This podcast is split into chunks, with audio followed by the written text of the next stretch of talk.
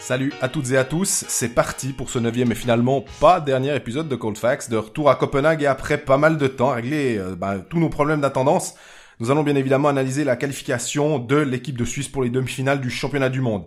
Toujours en compagnie du voyant Grégory Beau de l'agence Sport Center, je suis Jean-Frédéric de Beta de l'agence ATS. Au sommaire de ce numéro 9 et avant de présenter la demi-finale plus en détail, nous allons nous demander s'il faut parler d'exploit ou pas. Les tops et les flops, spoiler alert, c'est plutôt déséquilibré. Euh, y a-t-il dans cette équipe de futurs joueurs de NHL Les clés de la demi-finale contre le Canada, Patrick Fischer est-il meilleur que Ralph Kruger et Sean Simpson? Et enfin, nos pronostics. Alors, euh, victoire exceptionnelle euh, 3 à 2. Moi, je trouve exceptionnel. Greg, toi, pas un exploit de cette équipe de Suisse. Ben, je serais mal placé de parler d'exploit en fait vu que c'est quelque chose. Alors, on- je vais pas faire trop le malin non plus. Hein, faut pas exagérer le voyant. Je voyais que la Suisse avait une chance avant ce match et du coup, ben ça, s'est ça s'est passé. Est-ce qu'il faut parler d'un exploit? Une demi-finale au championnat du monde, ça arrive rarement. Donc si on, on part sur le côté historique du truc, oui, c'est un exploit. Par contre, si on regarde simplement ce qui s'est passé dans ce tournoi sur la glace, non, c'est pas un exploit. Hier, on a vu l'équipe de Suisse qui était solide, qui était dans sa zone, qui était assez imperméable. Franchement, si Fora il lève pas la crosse dans, au début du troisième, du troisième tiers et que les Finlandais viennent à 3-2, à mon avis, on ne tremble pas jusqu'à la dernière seconde. Il y a une impression de sérénité qui s'est dégagée de cette équipe qui, qui me font dire que non, sur la glace, c'était pas un exploit. Ouais. Bah, moi, je trouve quand même que quand on bat une nation avec laquelle il y a un écart assez important, Canada, Russie, Suède, euh, République tchèque, c'est quand même, c'est quand même tellement étonnant euh, que c'est un exploit. Ça devrait peut-être pas. Et finalement, la tête des joueurs, ça ne l'est pas, parce que quand on les entend à l'interview après le match, pour eux, c'est tout à fait normal. Mais dans- Normal. Non, je crois pas qu'ils trouvent que c'est normal. non, alors peut-être pas normal, mais euh, ils étaient ils étaient convaincus et tant mieux parce que c'est pour ça qu'ils ont réussi à, à dominer cette équipe et que finalement c'était pas si euh, euh, anormal que ça. Maintenant quand même pour pour pour battre euh, de cette manière une équipe qui n'avait jamais battu un pays qui n'avait jamais battu même s'ils l'ont pas rencontré trop souvent euh, depuis plus de 30 ans, euh, moi pour moi c'est un exploit. Mais moi, oui. Enfin, je pense que si on part du principe que vu que la Suisse a pris une branlée contre le- la Finlande en 93, elle va perdre en 2018 contre cette équipe. Enfin, pour moi, c'est un, un argument qui tient pas la route. Ouais. Parce que la réalité de cette équipe d'aujourd'hui n'a rien à voir avec la réalité de 90, de 80, des années 70. Effectivement, dernière, dernière victoire contre la Finlande en, en championnat du monde, c'est 72. En compétition officielle, c'est 88 à Calgary. Mais ça a rien à voir, c'est une autre époque. Le... Parce que sinon, dans ce cas-là, on peut se dire aussi que dans les années 50, la Suisse, elle mettait des roustes à la Finlande. C'est pas Bien pour sûr. autant qu'elle était favorite hier de, ce- de, cette, de, de ce quart de finale. Mais un match à élimination directe contre une euh, grande nation, euh, bah, finalement, en 98, quand Kruger euh, les mène en demi-finale, on a un concours de circonstances, un, un mode de championnat qui est complètement ahurissant et qui, dont la Suisse bénéficie. Bravo, un champion f- fantastique. Mais on a vu que, à part euh, 2013, euh, bah, le nombre de quarts de finale où c'est euh, perdu en quart de finale, ils se sont alignés. Donc euh, c'est que c'est quand même euh, pas courant. Mais en face, on a une équipe de Finlande qui est pas très expérimentée. Ses leaders sont pas expérimentés. Finalement, ça les a peut-être aussi un petit peu rattrapés hier. Je dis pas que, que Timo Meyer et Kevin Fiala sont beaucoup plus expérimentés que, que Sébastien Ao. Mais par contre, ben, Roman Yossi, on en parlait avant le match. Si Yossi va être, si Yossi est bon, la Suisse a une chance. Yossi a pas été bon, Yossi a été excellent hier. Alors, il marque pas de but. Mais durant 24 minutes, il est sur la glace. Il a, il a tout fait.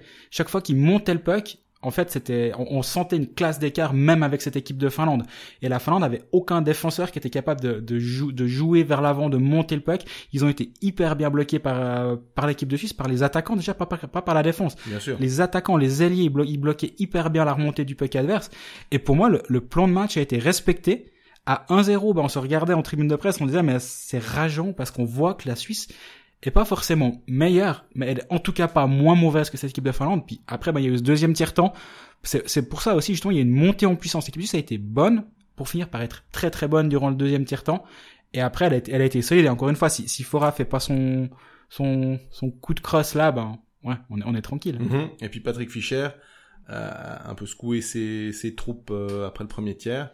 Euh, on en parlera sûrement après. Euh, ça, a, ça a été ultra bénéfique et euh, finalement, bah, ce qui était très bien au premier tiers a été excellent au deuxième tiers simplement parce qu'ils ont réussi à transformer leurs occasions. Exactement. Oui, ils ont ils ont ils ont, ils ont réussi à concrétiser leurs occasions et surtout surtout la ils ont réussi à faire douter la Finlande parce qu'en fait je pense aussi qu'il y a, il y a un, un, complexe de supériorité de la Finlande ce qu'on dit ça fait ça fait neuf fois de suite qu'ils battent la Suisse ben voilà ils vont battre la Suisse exactement et il y a eu ce 1-1 et ça a changé quelque chose ils ont pris trois coups sur coup les Finlandais comme s'ils ils ont pas ils se sont pas rendus compte qu'ils étaient en train de de, de perdre pied de perdre pied et ils, se sont jamais relevés en fait, ouais. finalement et ça de l'équipe de Suisse par contre de marquer trois buts coup sur coup, c'est typiquement le genre de, de, de ce que font les grandes équipes contre la Suisse en général. D'habitude, ben on peut ramasser trois buts comme ça. Enfin, l'équipe de Suisse peut ramasser trois buts de, de la part du Canada. Puis on se dit ah dommage, il y avait un zéro et puis ben voilà, on voit la différence. Et là, ils leur ont finalement redonné leur propre médecine.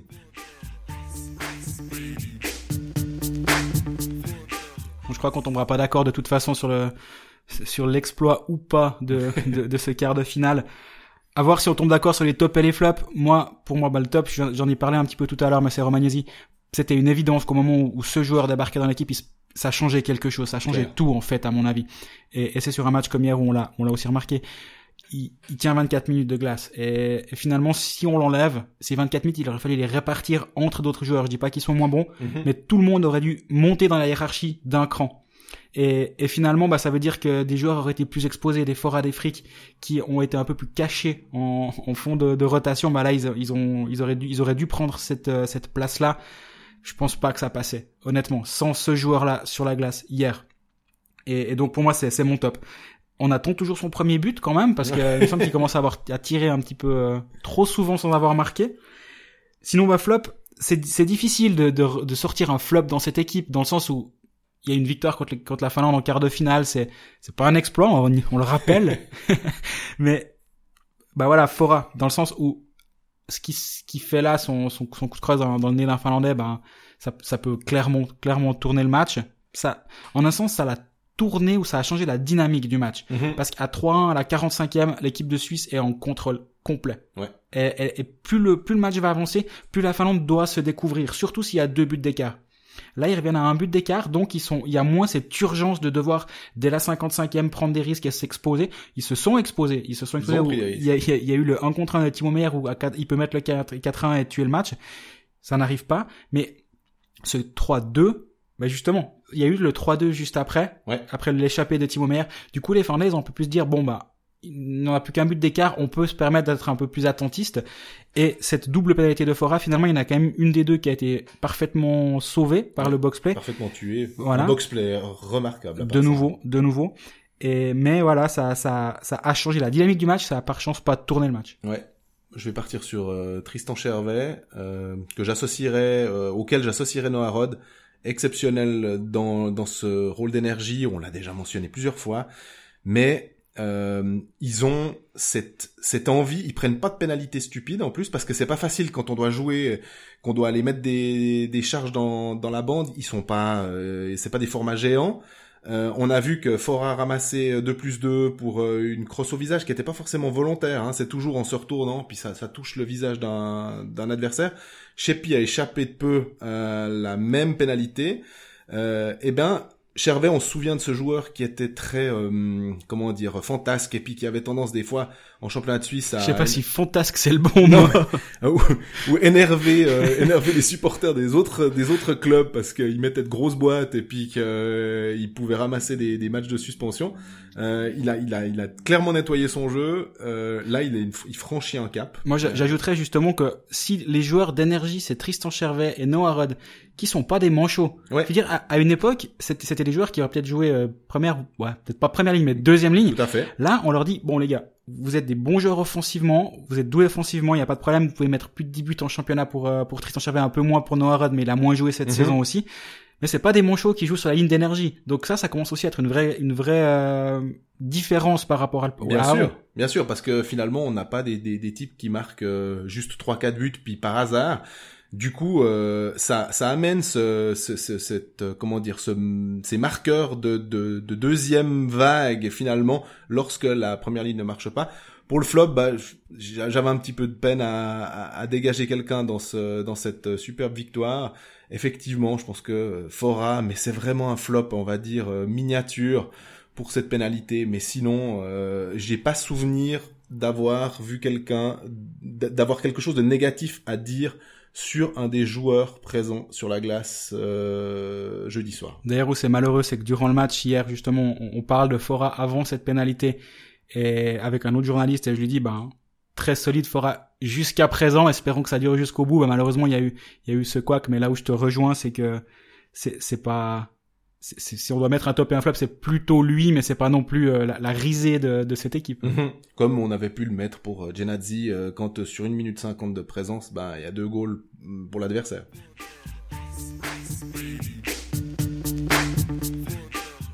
On a une question de Julien qui nous demande quel joueur de cette équipe pourrait franchir le pas d'aller jouer en NHL. Alors évidemment, je vais, je vais d'abord être obligé de dire que Enzo Corvi pour moi pourrait aller jouer en NHL, mais ça c'est un peu évident. Même si, honnêtement, d'après le caractère du joueur, etc., je suis pas persuadé qu'il ait cette, envie-là. Par contre, le talent, à mon avis, il peut l'avoir. Mais du coup, je te laisse euh, enchaîner, euh, Jean-Claude. Enzo Corvi, c'est c'est pas pour te faire plaisir, mais euh, on a vu que il est capable de tenir une première ligne ou en tout cas une une ligne offensive, tout en ayant un talent défensif certain. Euh, ça, en NHL, c'est euh, du matériel de base. Donc, euh, c'est clair que ça peut passer. Après, tout, compte tenu du caractère du joueur, peut-être ça, comme tu dis, on on, on, sait pas encore. Mais il faut pas oublier qu'en 2013, on, on, on, était les premiers, les journalistes à dire oui alors Hollenstein, Kunti, euh, je sais plus encore qui y avait, mais on, on, les envoyait tous en NHL et au final, il y en a pas eu tant que ça. Donc on peut aussi parler de Gregory Hoffman puisqu'il a fait le, les camps euh, avec les Carolina Hurricanes. Euh, il est revenu, les Hurricanes voulaient l'envoyer en AHL, Lugano a pas accepté. Donc, est-ce que Hoffman est, est, prêt pour la NHL Ça me paraît quand même un petit peu compliqué. Ça va très bien dans cette équipe pour l'instant. Euh, je pense qu'il lui faut passer encore un petit peu par la AHL.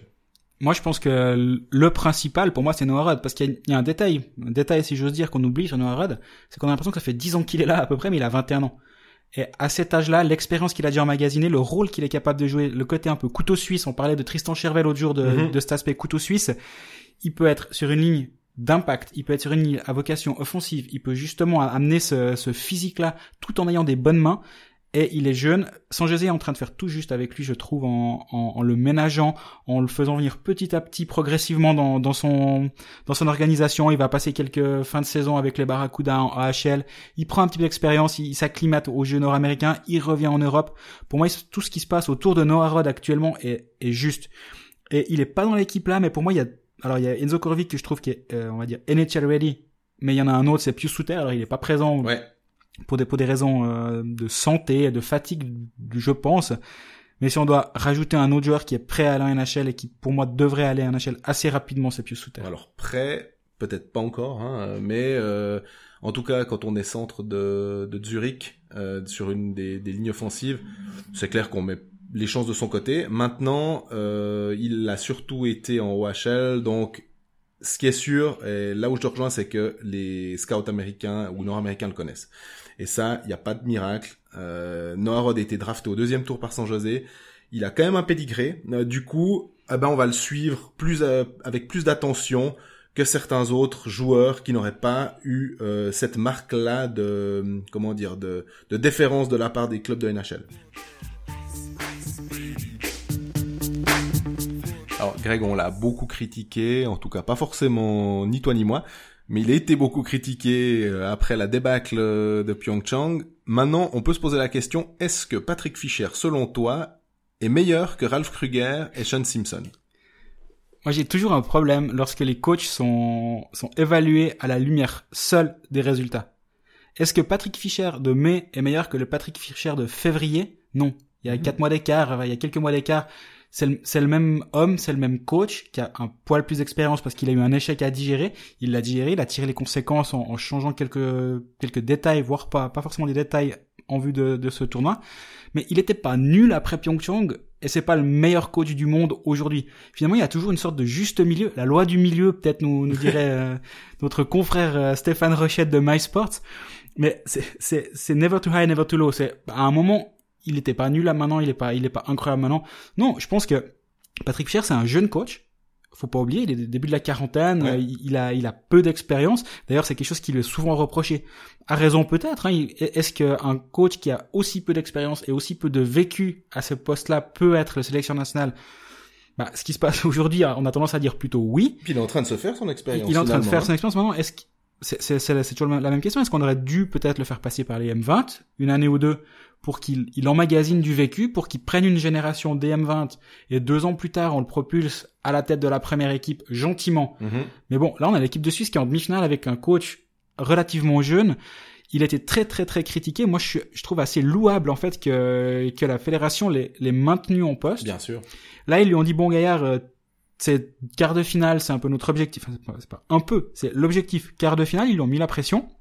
Je pense honnêtement que ce match contre la France, si ça ça se passe pas bien, on a vu, on en a parlé lors du dernier du dernier euh, Cold Facts, il y avait une grosse tension autour, de cette- autour de cette équipe à ce moment-là. Si là ça passe pas, je pense qu'il y a un problème et que aujourd'hui, on, on se demande pas si, Pat- si Patrick Fischer est meilleur que Kruger ou Simpson, mais Mhm. quel, quel supplice on lui, on lui, On lui réserve, on lui ouais. réserve pour, pour rentrer en, au moment où il arrive en Suisse. S'il arrive en Suisse, peut-être qu'on lui donne même pas le billet de retour et il reste à Copenhague. Donc, je pense qu'en quatre jours, on peut, on peut pas passer du, du tout au tout. Non, je pense pas qu'il est meilleur que Kruger ou Simpson. Je pense pas qu'il est moins bon. C'est c'est tellement dur à dire, c'est tellement dur à comparer. Aussi, il, il a une, une boîte à outils, si j'ose dire, ici, qui est quand même assez, assez intéressante. Il a, il a une vraie équipe qu'il a façonnée, mais il a une équipe qui a envie de jouer au hockey et il l'a laissé jouer au hockey. Et ça, c'est vraiment quelque chose que j'ai apprécié voir ici. C'est ils se sont dit bon bah voilà, on, veut- on veut avoir une équipe qui a de l'allant, qui Ouais. joue, qui, qui, qui tente quelque chose. C'est dangereux. On peut, on peut du coup se prendre euh, quatre buts contre les Tchèques, quatre contre les Suédois et, et, ma, et ma foi accepter ça. Mais vouloir jouer vers l'avant, avoir une ambition de jeu et, s'y tenir, et ça finalement c'est ce que je préfère. Mhm. Bah, on dira que Ralph Kruger avait a façonné un peu ce, ce, ce mental suisse, puisqu'il est resté quand même 12 ans à la tête de l'équipe de Suisse. Euh, Sean Simpson a bénéficié de ce travail-là parce que ça avait changé dans les mentalités et je pense que Patrick Fischer bénéficie aussi un petit peu de la génération euh, Stockholm 2013. On a parlé d'Yossi, on a parlé de Niederreiter, mais il mérite alors quand même euh, tout le crédit d'avoir réussi à se dire je change les choses après un échec à Pyeongchang où ça ne marchait pas. J'ai voulu prendre des, des joueurs euh, plus expérimentés. Euh, il était aussi contraint parce que là, il bénéficie du, du fait que certains joueurs de NHL peuvent venir qui ont de l'expérience et qui sont en plus pas des manches. Donc forcément, mais c'est pas parce que on lui donne les bons outils qu'un artisan est forcément capable de, de faire ce qu'il y a de mieux. Donc il a quand même réussi à trouver euh, tout un à, cr- à créer une dynamique dans ce groupe et euh, à faire que ça passe parce que c'est quand même euh, remarquable ce qu'il a réussi à faire avec tout ce qu'il a là. Que ça passe maintenant la question que qu'on nous pose et qu'on se pose, ça va passer contre le Canada? Je pense que c'est déjà extré- extrêmement fort ce qu'ils ont réussi là. Euh, maintenant le Canada en demi-finale d'un championnat du monde, hein, euh, c'est pas le Canada en poule, c'est pas le Canada en quart, c'est pas le Canada en finale. Ça va être très très très difficile et moi je, je pense que hum, ils n'y arrivent pas. Toi, t'es toujours négatif. on Toujours, sait. toujours. Non, il faut, il faut être sérieux. Là, moi, je n'arrivais pas à parler d'exploit après la, le quart de finale contre la Finlande, ni avant d'ailleurs. Pour moi, ça ne, on peut pas utiliser ce terme-là. Par contre, je pense que si l'équipe de Suisse venait à se débarrasser du Canada en demi-finale, un Canada qui est renforcé par 20 joueurs de NHL, enfin, un Canada uniquement constitué de joueurs de NHL, à part le troisième gardien qui, qui fait Ouais. du tourisme ici, oui, là, on pourrait clairement pas d'exploit. Est-ce que du coup, ça, ça devient impossible? Je pense pas. Je Non. pense que la dynamique qui s'est créée, alors voilà, il y a, il y, a, y a 20 joueurs de NHL en face, il y, a, il y en a 7 en équipe de Suisse.